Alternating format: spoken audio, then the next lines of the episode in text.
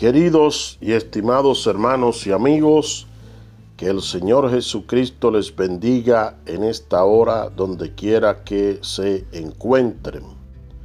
Por la gracia de Dios soy el pastor Samuel Santana y en este momento quiero presentarles los grandes temas de la Biblia y para hoy el caso específico de Jacob y Labán historia que se encuentra en el libro de Génesis capítulo 30, comenzando en el versículo 25 y luego pasando al capítulo 31, versículos 1 y 2.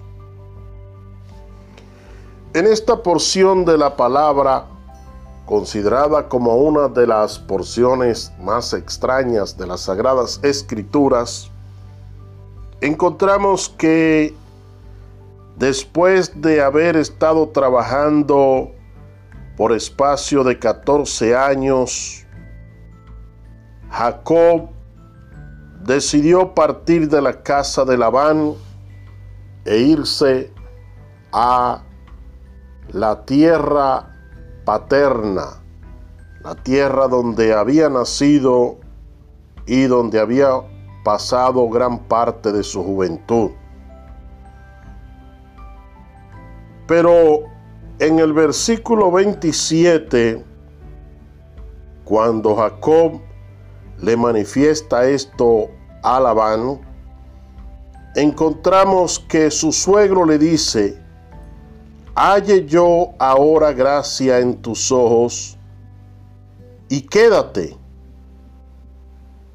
y la razón por la cual Labán le pide a Jacob que se quede, note usted de manera clara y precisa, fue porque había experimentado que Jehová lo había bendecido a través de él.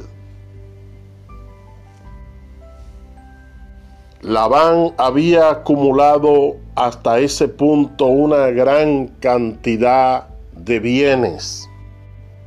Tenía muchas ovejas, tenía mucha tierra, tenía muchos animales y muchas cosas.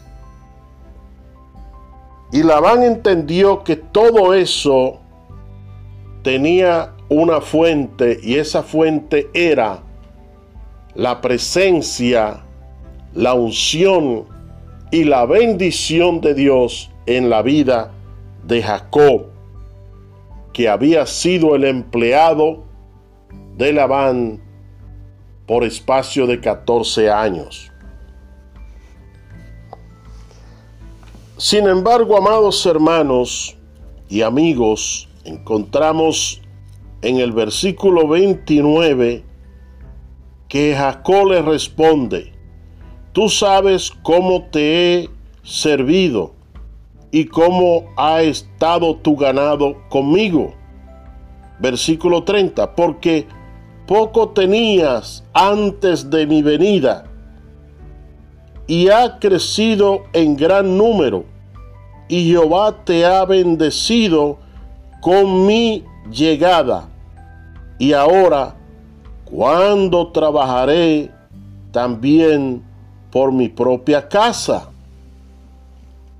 Entiéndase bien lo que dice Jacob aquí. Todo lo que tú posees en gran manera, todo lo que ha crecido, todo lo que se ha aumentado, ha sido por el trabajo, por la labor, por el esfuerzo que honradamente yo he venido realizando dentro de tu casa. Pero es como si Jacob le estuviera diciendo, yo también tengo una familia.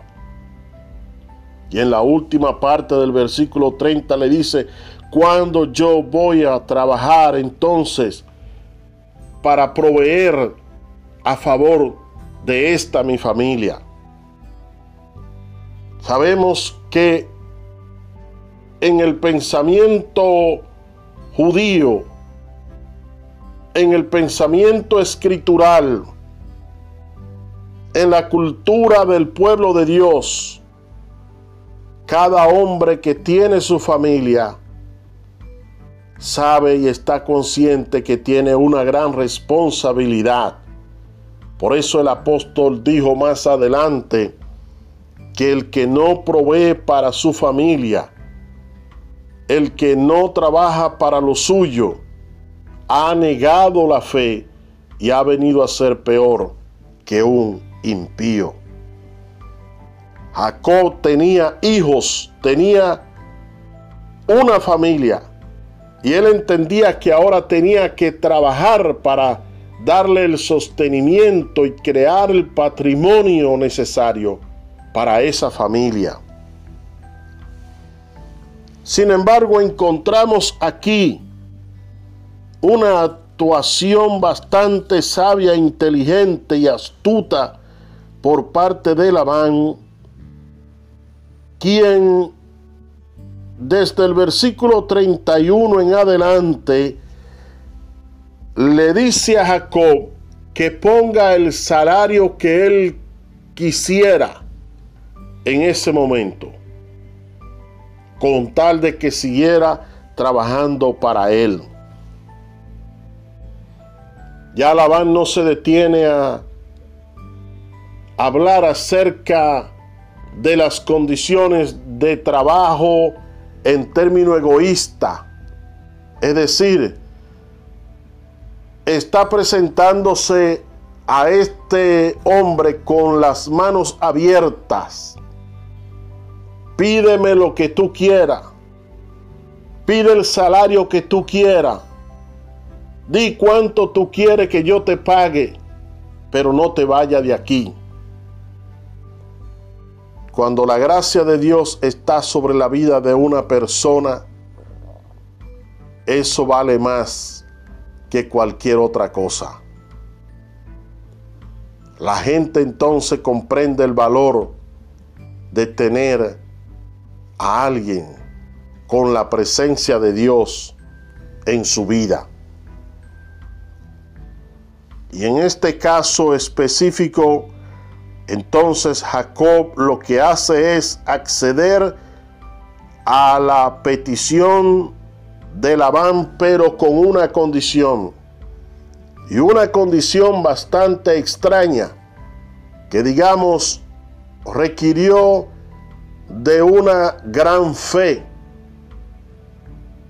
Porque Jacob le dice a Labán que se va a quedar un tiempo más trabajando con él, pero que el acuerdo sería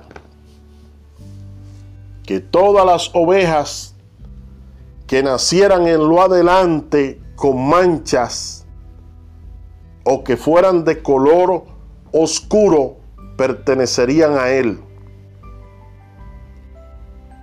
Y Labán inmediatamente aceptó la propuesta porque Labán en el fondo pensó que Jacob estaba haciendo una petición en la que él mismo se estaba haciendo daño.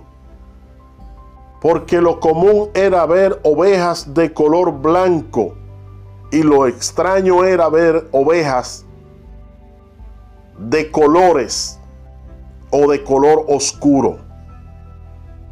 Por eso accedió inmediatamente. Y realmente, en términos humanos, no sabemos por qué Jacob aceptó esta propuesta. ¿Por qué Jacob hizo este tipo de, de propuesta? ¿Y por qué lo quiso así? Pero el asunto es que en en el trato, en la negociación, Dios intervino. Y al intervenir Dios, Jacob comienza a hacer algo extraño. Volvemos a hacernos la pregunta, no sabemos de dónde sacó Jacob esto. Pero Jacob fue y tomó ramas de árboles y le quitó la corteza, dice versículo 37, varas verdes de álamo y de avellano y castaño. La descortezó y cada vez que las ovejas se iban a parear, cuando iban a tomar agua, Jacob le presentaba las varas. Y dice la escritura que entonces las ovejas cuando parían, parían crías con manchas y crías de color oscuro. Y fueron tantas las ovejas con estas características que la riqueza, el patrimonio, el ganado de Jacob fue creciendo de manera vertiginosa. Y Jacob lo fue poniendo aparte.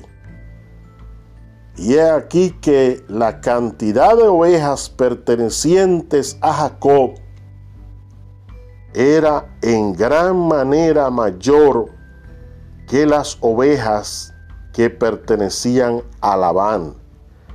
E incluso la escritura dice que cuando las ovejas débiles se apareaban, entonces Jacob no le presentaba las varas. Y he aquí que las ovejas débiles, las ovejas enfermizas, vinieron a ser propiedad de Labán y no de Jacob. El ganado de Jacob, saludable, hermoso, empezó a cubrir los valles, empezó a cubrir las montañas, las llanuras, los collados y en definitiva Jacob en término de ganado, en término de riqueza, pasó a ser un hombre poderoso. Y he aquí que en el capítulo 31 del versículo 1 hasta el versículo 3. Ante esto encontramos la reacción de los hijos de Labán y encontramos la reacción del mismo Labán. Porque dice el versículo 1 en adelante, y oía Jacob las palabras de los hijos de Labán, que decían, Jacob ha tomado todo lo que era de nuestro Padre y de lo que era de nuestro Padre ha adquirido toda esta riqueza.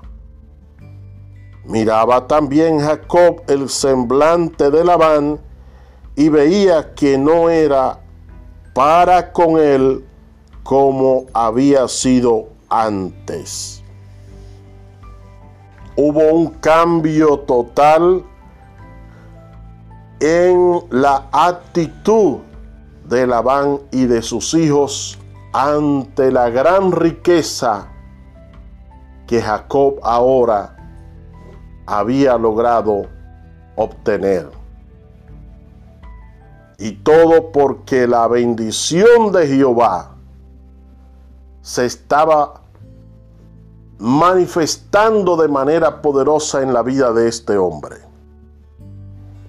Este hombre era un generador de riquezas, porque generó riquezas para la casa de Labán y ahora generó riquezas para sí mismo. Cuán grande y cuán importante es cuando la presencia de Dios está en la vida de una persona. Y reconociendo Dios que la presencia de Jacob en la casa de Labán iba a convertirse en un problema y sobre todo que ya era tiempo de que el plan y el propósito que tenía el Señor con Jacob empezara a caminar por sí mismo, el Señor le dice en el versículo 4 a Jacob, versículo 3, vuélvete a la tierra de tus padres y a tu parentela, y yo estaré contigo. En una palabra, yo seguiré contigo yo te seguiré bendiciendo. Yo seguiré extendiendo todo lo que tú tienes. La presencia de Dios seguiría con él, porque Jacob estaba dentro de lo que era el plan y el propósito de Dios. Y Jacob necesitaba seguir también metido dentro de lo que era esa visión y ese plan y ese propósito de Dios. Esta porción de la Biblia nos enseña a nosotros el valor de la presencia de Dios en la vida de un hombre. Cuando un hombre es ungido por Dios, cuando un hombre tiene la presencia de Dios en su vida, esa persona es de bendición para los demás es de gran impacto para el lugar donde está. Dios a través de él hace cosas que favorece a los demás. Esa persona es colocada por Dios para ayudar a aquellos que quizás aún ni siquiera le conocen. Por eso es que nosotros debemos enfocarnos, enfocarnos más en la presencia de Dios que en cualquier otra cosa. Porque Dios es la fuente de todo. De Dios es que sale todo. Con Dios se cumple la ley del menor esfuerzo. Porque mientras más le buscamos, más Él se ocupa de aquellas cosas que podamos necesitar. Lo que necesitamos hoy en día es hombres y mujeres llenos de la presencia de Dios en nuestro medio, en nuestro alrededor, en nuestra familia, en nuestra sociedad, en todas las instancias, para que entonces podamos ver grandes resultados pero resultados conforme a la voluntad de Dios y conforme a los planes y propósitos que Él tiene para cada uno de nosotros. Que Dios bendiga tu vida en este día de una manera especial y espero que siga meditando en esta importantísima porción de las Sagradas Escrituras de cómo Dios decide bendecir a un hombre y cómo este hombre es de bendición a los demás y cómo Dios se vale hasta de cosas extrañas para que ese hombre o esa persona pueda seguir hacia adelante en su vida.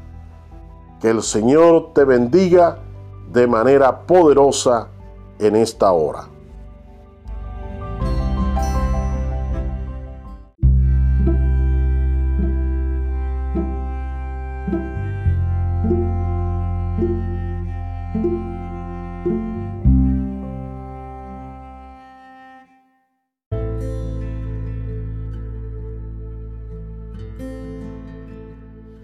Queridos y estimados hermanos y amigos, que el Señor Jesucristo les bendiga en esta hora donde quiera que se encuentren. Por la gracia de Dios, soy el pastor Samuel Santana y en este momento quiero presentarles los grandes temas de la Biblia y para hoy el caso específico de Jacob y Labán, historia que se encuentra en el libro de Génesis capítulo 30 comenzando en el versículo 25 y luego pasando al capítulo 31, versículo 1 y 2.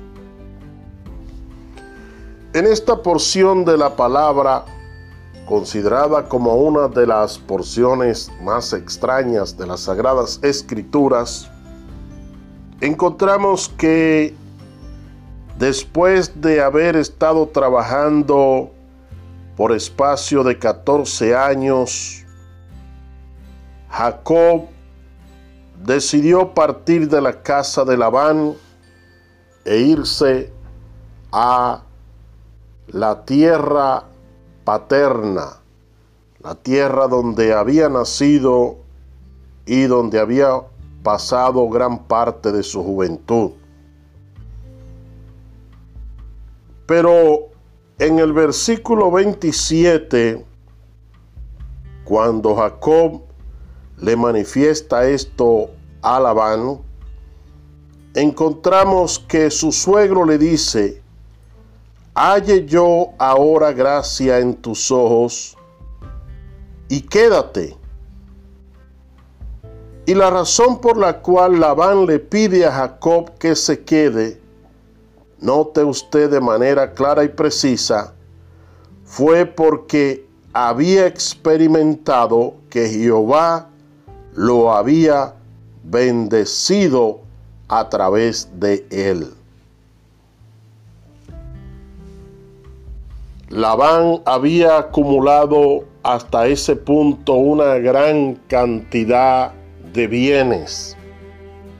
Tenía muchas ovejas, tenía mucha tierra, tenía muchos animales y muchas cosas. Y Labán entendió que todo eso tenía una fuente y esa fuente era la presencia, la unción y la bendición de Dios en la vida de Jacob, que había sido el empleado de Labán por espacio de 14 años. Sin embargo, amados hermanos y amigos, encontramos en el versículo 29 que Jacob le responde, tú sabes cómo te he servido y cómo ha estado tu ganado conmigo.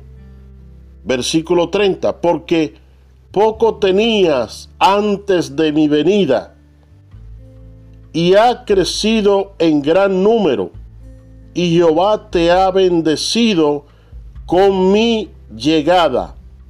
Y ahora, cuando trabajaré también por mi propia casa? Entiéndase bien lo que dice Jacob aquí. Todo lo que tú posees en gran manera, todo lo que ha crecido, todo lo que se ha aumentado, ha sido por el trabajo, por la labor, por el esfuerzo que honradamente yo he venido realizando dentro de tu casa. Pero es como si Jacob le estuviera diciendo, yo también tengo una familia. Y en la última parte del versículo 30 le dice, cuando yo voy a trabajar entonces para proveer a favor de esta mi familia. Sabemos que en el pensamiento judío, en el pensamiento escritural, en la cultura del pueblo de Dios, cada hombre que tiene su familia sabe y está consciente que tiene una gran responsabilidad. Por eso el apóstol dijo más adelante que el que no provee para su familia, el que no trabaja para lo suyo, ha negado la fe y ha venido a ser peor que un impío. Jacob tenía hijos, tenía una familia, Y él entendía que ahora tenía que trabajar para darle el sostenimiento y crear el patrimonio necesario para esa familia. Sin embargo, encontramos aquí una actuación bastante sabia, inteligente y astuta por parte de Labán, quien desde el versículo 31 en adelante le dice a Jacob que ponga el salario que él quisiera en ese momento, con tal de que siguiera trabajando para él. Ya Labán no se detiene a hablar acerca de las condiciones de trabajo en término egoísta. Es decir, está presentándose a este hombre con las manos abiertas. Pídeme lo que tú quieras. Pide el salario que tú quieras. Di cuánto tú quieres que yo te pague, pero no te vaya de aquí. Cuando la gracia de Dios está sobre la vida de una persona, eso vale más que cualquier otra cosa. La gente entonces comprende el valor de tener a alguien con la presencia de Dios en su vida. Y en este caso específico, entonces Jacob lo que hace es acceder a la petición de Labán, pero con una condición. Y una condición bastante extraña, que digamos requirió de una gran fe. Porque Jacob le dice a Labán que se va a quedar un tiempo más trabajando con él, pero que el acuerdo sería que todas las ovejas que nacieran en lo adelante con manchas o que fueran de color oscuro pertenecerían a él. Y Labán inmediatamente aceptó la propuesta, porque Labán en el fondo pensó que Jacob estaba haciendo una petición en la que él mismo se estaba haciendo daño, porque lo común era ver ovejas de color blanco y lo extraño era ver ovejas de colores o de color oscuro. Por eso accedió inmediatamente. Y realmente, en términos humanos, no sabemos por qué Jacob aceptó esta propuesta. ¿Por qué Jacob hizo este tipo de, de propuesta? ¿Y por qué lo quiso así? Pero el asunto es que en, el trato, en la negociación, Dios intervino. Y al intervenir Dios, Jacob comienza a hacer algo extraño. Volvemos a hacernos la pregunta, no sabemos de dónde sacó Jacob esto. Pero Jacob fue y tomó ramas de árboles y le quitó la corteza, dice versículo 37, varas verdes de álamo y de avellano y castaño. La descortezó y cada vez que las ovejas se iban a parear, cuando iban a tomar agua, Jacob le presentaba las varas. Y dice la escritura que entonces las ovejas cuando parían parían crías con manchas y crías de color oscuro. Y fueron tantas las ovejas con estas características que la riqueza, el patrimonio, el ganado de Jacob fue creciendo de manera vertiginosa. Y Jacob lo fue poniendo aparte.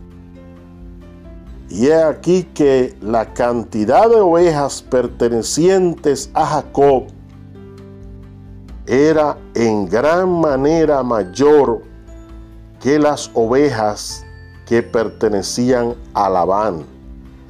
E incluso la escritura dice que cuando las ovejas débiles se apareaban, entonces Jacob no le presentaba las varas. Y he aquí que las ovejas débiles, las ovejas enfermizas, vinieron a ser propiedad de Labán y no de Jacob. El ganado de Jacob, saludable, hermoso, empezó a cubrir los valles, empezó a cubrir las montañas, las llanuras, los collados, y en definitiva, Jacob en término de ganado, en término de riqueza, pasó a ser un hombre poderoso.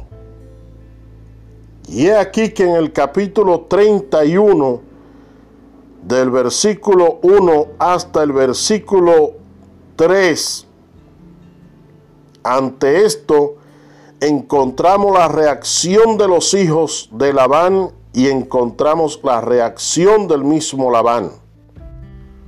Porque dice el versículo 1 en adelante, y oía Jacob las palabras de los hijos de Labán, que decían, Jacob ha tomado todo lo que era de nuestro padre y de lo que era de nuestro padre ha adquirido toda esta riqueza. Miraba también Jacob el semblante de Labán y veía que no era para con él como había sido antes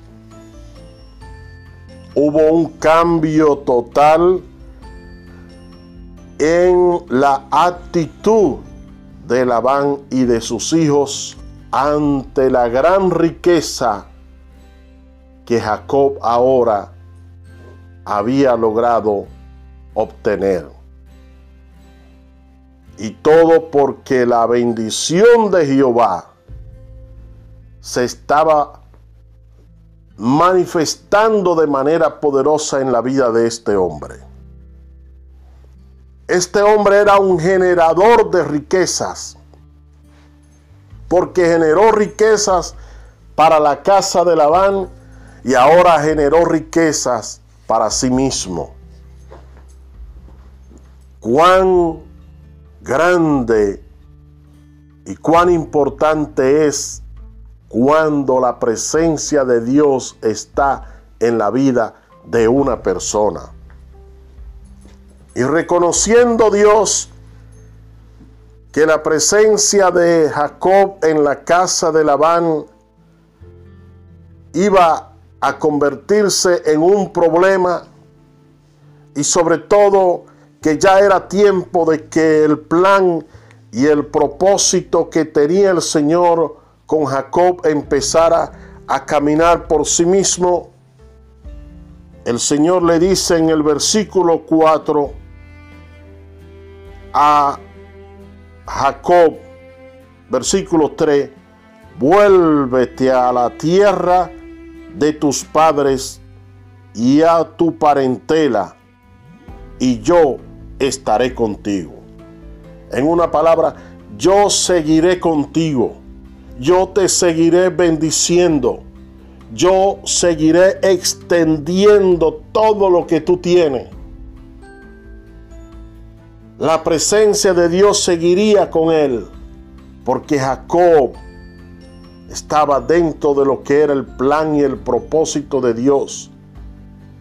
Y Jacob necesitaba seguir también metido dentro de lo que era esa visión y ese plan y ese propósito de Dios.